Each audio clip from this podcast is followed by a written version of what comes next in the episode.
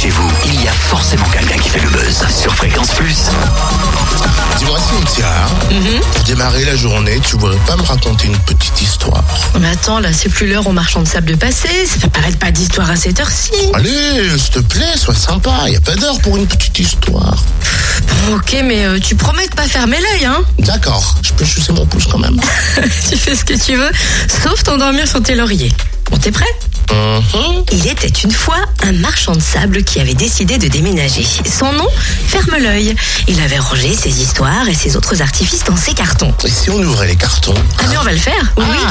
Demain, lors de la journée des solidarités au Conseil Général du Jura, parce que cette histoire, en fait, c'est un spectacle de la compagnie Tirnanog, baptisé Rêves en carton. Et c'est quoi exactement cette journée des solidarités? Alors ça, on va demander à Thierry Fèvre-Pierret, vice-président délégué aux solidarités et à la santé. Bonjour. Bonjour. C'est quoi la journée des solidarités? Qu'est-ce qui a donné surtout l'impulsion à une telle initiative Bah, c'est une volonté, une volonté politique forte que les services de la solidarité de la santé départementale puissent euh, venir dans la grande maison, puisque vous savez qu'aujourd'hui euh, les services sociaux entre guillemets euh, sont excentrés par rapport au bâtiment principal.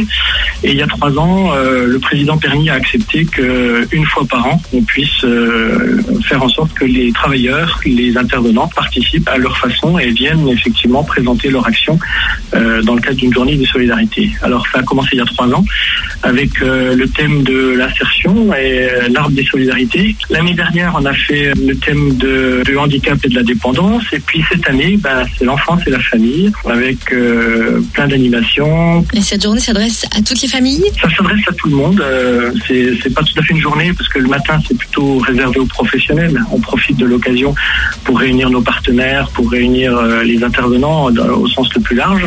Et puis l'après-midi, bah, c'est plutôt grand public. Alors euh, grand public, ça commence euh, bébé, bébé lecteur déjà, les tout petits. Et puis ça va bien évidemment jusqu'aux plus aux, aux enfants et puis aux ados et puis et puis aux post-ados et puis aux adultes pour terminer. Et est-ce qu'on peut dévoiler un peu le programme? J'ai repéré notamment un spectacle pour enfants, Rêves en carton. Oui, tout à fait.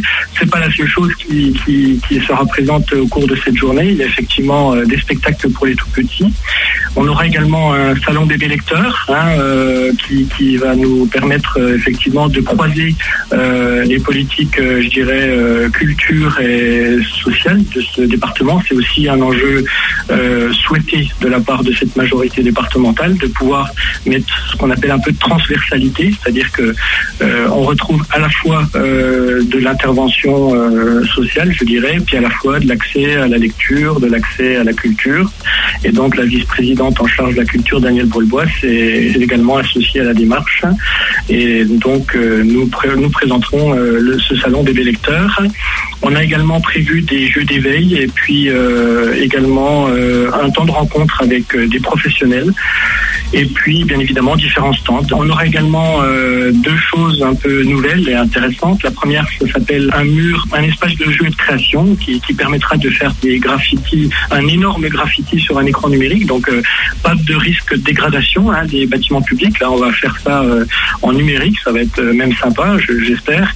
Et puis dernière chose, la barre à jus de fruits où effectivement les, les personnes qui feront le déplacement pourront goûter toutes sortes de jus de fruits euh, mélangés. Euh, ça va être, ça va être Et oui, précisons un bar à jus de fruits gratuit pour que les enfants découvrent de bons fruits frais.